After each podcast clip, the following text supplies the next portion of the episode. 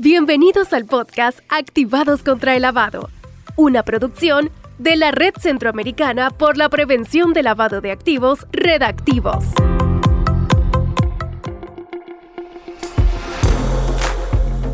Hola, ¿qué tal? Bienvenido a un nuevo episodio de nuestro podcast Activados contra el Lavado. Antes de pasar con nuestro tema, te invitamos a suscribirte a nuestro canal de Spotify y a que nos busques en el sitio iniciativaantilavado.org y nuestras redes sociales. En este episodio vamos a conversar con la abogada Marta García, especialista en temas de lavado de dinero, sobre las listas de seguimiento de lavado de activos.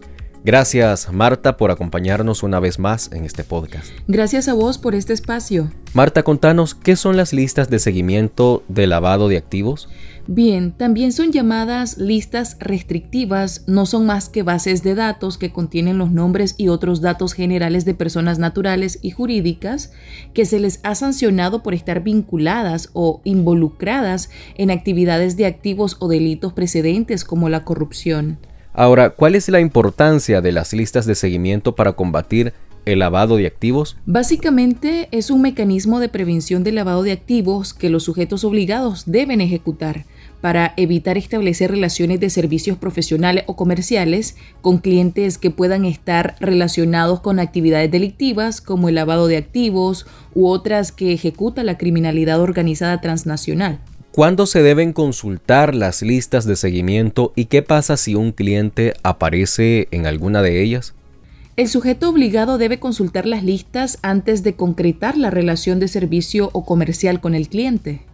Si un cliente potencial aparece en alguna de estas listas, el sujeto obligado debe tomar la decisión de no establecer la relación. En caso contrario, es decir, si aún con la información de que el cliente está en una lista y lo acepta, esto le traerá una serie de consecuencias. La primera es que se verá vinculado con las actividades delictivas que se le imputan a la persona u organización y todo el resto de efectos que esto trae consigo. ¿Qué tipo de listas de seguimiento existen? Las listas de seguimiento pueden ser de tres tipos.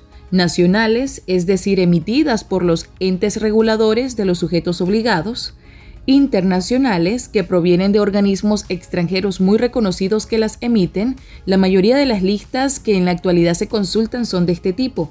Y número tres, las autoelaboradas por los sujetos obligados, lo que implica, por ejemplo, que un abogado y notario público, que es una profesión designada como sujeto obligado en prevención de lavado de activo, puede elaborar su propia lista a partir de insumos de información que recabe por su cuenta.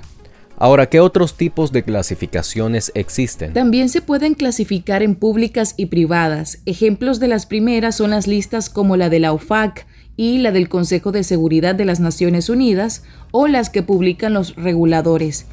Las segundas son elaboradas por empresas que se encargan de brindar el servicio de acceso a estas listas. De igual forma, en este grupo están las que cada sujeto obligado construye. Y ya para finalizar, ¿cuáles listas internacionales pueden consultar los sujetos obligados? Sí, existen una gran variedad. Por mencionarte algunas están la lista del Consejo de Seguridad de Naciones Unidas, la lista OFAC que publica el Departamento del Tesoro de los Estados Unidos, la lista de la Interpol, la lista de sancionados de la Unión Europea y la lista de los más buscados del FBI. Muchas gracias Marta por tu importante aporte así como también gracias a vos que nos escuchás en cada episodio de nuestro podcast. Recordá visitarnos en nuestras redes sociales y en iniciativaantilavado.org. Será hasta la próxima.